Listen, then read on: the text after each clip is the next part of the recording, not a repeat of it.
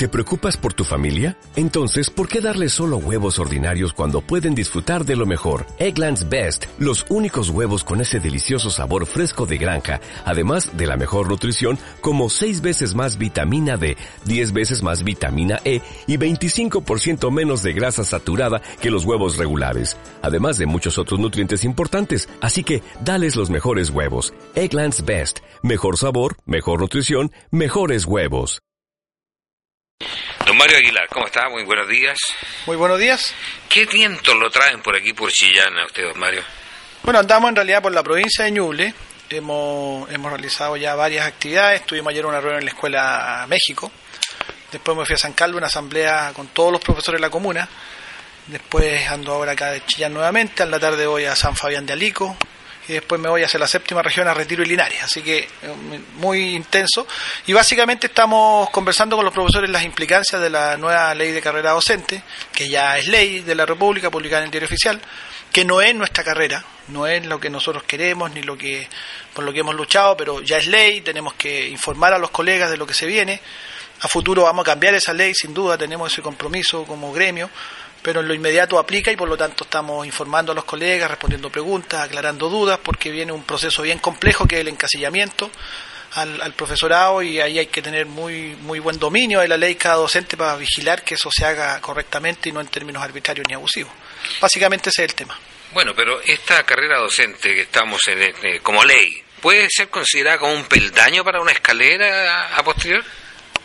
Mire, nosotros lo, que reclamamos es una cuestión más de fondo, que es el concepto que está a la base de la carrera, que es la idea de que el profesor es un productor de rendimientos pruebas estandarizadas, toda esta idea de la certificación, que es una lógica que no, no tiene que ver con el quehacer pedagógico, sino que es una lógica que proviene del mundo empresarial, del mundo del management, y que por lo tanto distorsiona el trabajo docente, independiente que puede que hayan algunas mejorías salariales, efectivamente en algunos colegas, independiente que hay ciertos cambios que, que están en la lógica que, o en las demandas que nosotros hemos planteado. La lógica de la carrera, su base, su filosofía, por decirlo así, nosotros no la compartimos y eso es lo que queremos cambiar. No, no nos parece que el docente para progresar salarialmente tenga que certificarse ante una burocracia externa, que jamás pisará la escuela, que va a estar totalmente descontextualizada de lo que hace el docente y que no importe lo que hace el docente en el aula, si ese es el foco totalmente equivocado de esta carrera.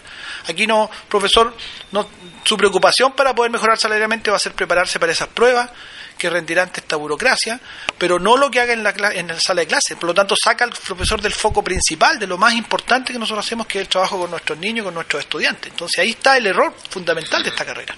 Esto es una parte, digamos, de lo que son las reformas educacionales, reformas en general que está haciendo el gobierno de Michelle Bachelet. ¿Está decepcionado usted con estas reformas?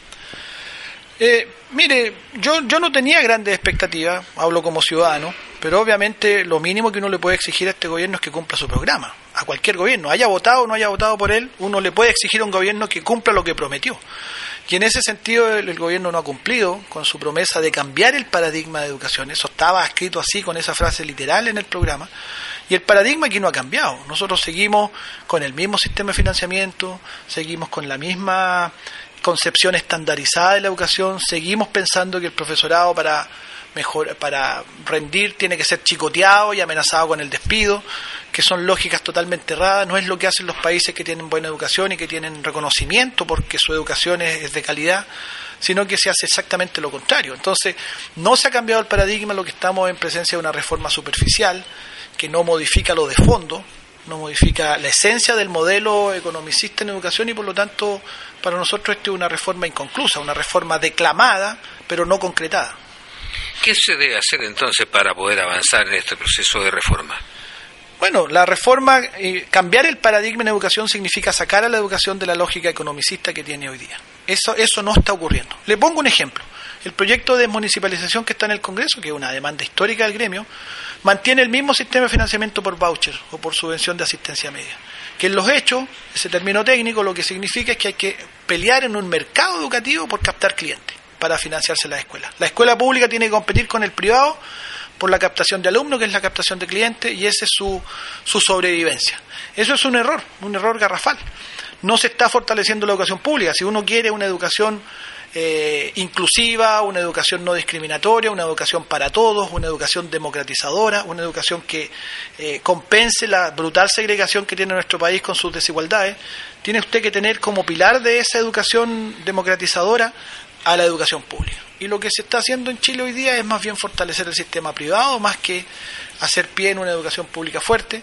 No es el Estado el que se hace cargo, en la misma carrera docente ya explicaba que seguimos con esta lógica economicista y lo que debería haber es una lógica pedagógica al que ser docente. Entonces lo que habría que hacer es muy distinto a lo que se está haciendo. Habría que cumplir la promesa de la coalición cuando eran candidatos de cambiar el paradigma en educación. Para, paradigmas son las bases fundamentales de un sistema. Eso no se está cambiando. Y si se le pide entonces a la autoridad de gobierno cambios, ¿y qué ofrecen los profesores? Bueno, nosotros siempre hemos estado disponibles a asumir un compromiso de una educación con una lógica social, de una educación integral, una educación que humanice la sociedad. Nosotros estamos muy comprometidos con una educación en donde formemos buenas personas, por sobre todo como lo primero y lo más esencial tarea del acto educativo es formar buenas personas.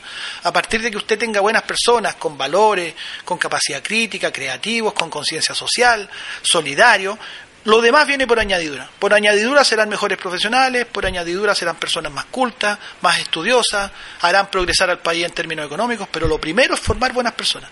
Si usted pone a la gente a competir permanentemente por un resultado en una prueba estandarizada y presiona a las comunidades escolares a esos resultados en las pruebas estandarizadas como lógica, eh, como símil de calidad, usted comete un error profundo, porque entonces lo que hace no es educar, lo que hace es adiestrar para esas pruebas. Poco a poco nosotros tenemos, poco a poco nosotros tenemos eh, demostraciones de que la educación pública todavía sigue como furgón de cola, digamos, de este gran vagón de la educación aquí en nuestro país. Acabamos de conocer los resultados de la prueba SIMSE y vemos que los colegios particulares siguen lejos, la brecha es muy grande entre público y privado. Sí, aunque esos resultados, bueno, en primer lugar nosotros no estamos de acuerdo con el SIMSE, creemos que el SIMSE distorsiona gravemente los procesos educativos porque te obliga a adiestrar y preparar para esas pruebas estandarizadas y eso no necesariamente es buena educación. Pero además le quiero decir que esa manera media tramposa de mostrar los resultados y no desagregarlos por quintil socioeconómico, que es un elemento clave para comparar resultados, no, la educación pública no es inferior en estas mediciones estandarizadas que la particular. Cuando usted compara por quintil socioeconómico y no el resultado total, porque si usted atiende muchos niños clase media y clase alta, por capital cultural, por distintas razones esos niños tienen mejores resultados. Si usted atiende solo niños pobres, eh, va a tener peores resultados por, por todas las razones obvias, digamos, que significa las dificultades que esos niños tienen. Pero si compara a un colegio particular con un municipal educando a ambos niños pobres, los municipal no es inferior en resultados. Entonces, también se muestran los resultados de manera bastante tramposa. Hay varios estudios que muestran eso, al desagregar por quintil socioeconómico. Entonces, es muy engañoso mostrar los resultados globales y decir, mire, los particulares tienen 280 puntos y los municipales tienen 250, por decir una cifra, pero al desagregar por quintil, los resultados se, se, empatan, se igualan. Sin embargo, debo decir que estamos de acuerdo en que eh, estas diferencias brutales, ¿no es cierto?, de nuestra sociedad tan desigual, eh, la educación no las logra compensar. Y eso sí se evidencia en los resultados del CIMSE. Y eso es porque no hay una educación pública con el apoyo suficiente, porque es la educación pública la llamada a generar las compensaciones de la desigualdad económica que tenga una sociedad. En un país tan desigual como Chile, la educación pública debería ser el pilar y la base de una escuela donde se encontraran, como una escuela europea, voy a poner el ejemplo de la escuela pública europea. En la escuela pública europea, en la misma sala de clase está el hijo del empresario, el hijo del profesional, el hijo del obrero, el hijo del inmigrante, el hijo del campesino, en la misma escuela. Y eso genera un factor de integración social que tiene enormes consecuencias positivas para la sociedad. En Chile pasa lo contrario.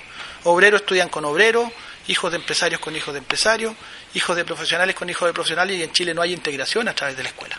Señor Aguilar, finalmente quisiera preguntarle por el Colegio de Profesores. Usted está planteando algunas ideas, algunas cosas. ¿Cree usted que está dando una buena lucha el Colegio de Profesores eh, para mejorar tanto la situación del profesorado como también de la educación en Chile? Bueno, el Colegio de Profesores en muchos sentidos no ha dado el tono en los últimos tiempos. Eso es real, hay que reconocerlo, decirlo y sincerarlo. Pero nosotros estamos justamente en un proceso de recuperación del gremio. Creo que en los últimos episodios del paro por la carrera docente y las movilizaciones, anteriormente por la agenda corta, que fueron muy importantes a nivel país, se expresó eh, un interés de la base por, por, por involucrarse más en lo gremial, por cuestionar a las dirigencias que se manejan cupularmente, que se manejan con influencia de sus directivas políticas más que con influencia de, lo que la base del profesorado decide. Nosotros estamos en un empeño muy decidido por cambiar eso y, por eso se nos ha llamado los disidentes, que un nombre que nos puso la prensa, pero a mí no me incomoda porque efectivamente hemos disentido de cómo se ha llevado el gremio y ahora este año hay elecciones en noviembre y, yo creo que se va a producir un gran cambio porque en el profesorado está muy fuerte la crítica a cómo se ha llevado el gremio en los últimos años. Muchos profesores jóvenes se han colegiado, se han integrado a la organización justamente porque quieren cambiarla. Y ese profesorado joven que estaba muy ausente del trabajo gremial y de la motivación por lo gremial, se ha incorporado precisamente porque se dio cuenta que el gremio finalmente es decisivo. Lo que haga el gremio, bien o mal, finalmente influye en cada profesor. Yo creo que van a haber muchos cambios en las elecciones de noviembre. Brevemente, ¿la deuda histórica se paga? Yo no veo voluntad en este gobierno, lo digo con toda sinceridad. Hemos hecho muchos esfuerzos, se formaron comisiones, pero finalmente las respuestas han sido de una ambigüedad eh, impresentable y no lo veo voluntad. Nosotros no vamos a cejar en nuestro empeño, vamos a mantener vigente el tema. El gobierno quiere enterrarlo, esa es la verdad. Pero nosotros no vamos a permitir eso y vamos a mantener el tema en alto y si hay que ir a instancias intencionales, hay que ir a ella. Don Mario Aguilar, muchísimas gracias. ¿ah? Y si se queda aquí en Chillán, que lo inviten a comer ahí al mercado una cazuelita de pava con chuchoca que está riquísima. Sí, a la, a la, a la hora del almuerzo voy a estar en San Fabián de Alico, pero, pero queda, pendiente, queda pendiente, queda pendiente. Muy bien, muchas gracias. ¿ah? Muchas gracias a usted. ¿No te encantaría tener 100 dólares extra en tu bolsillo?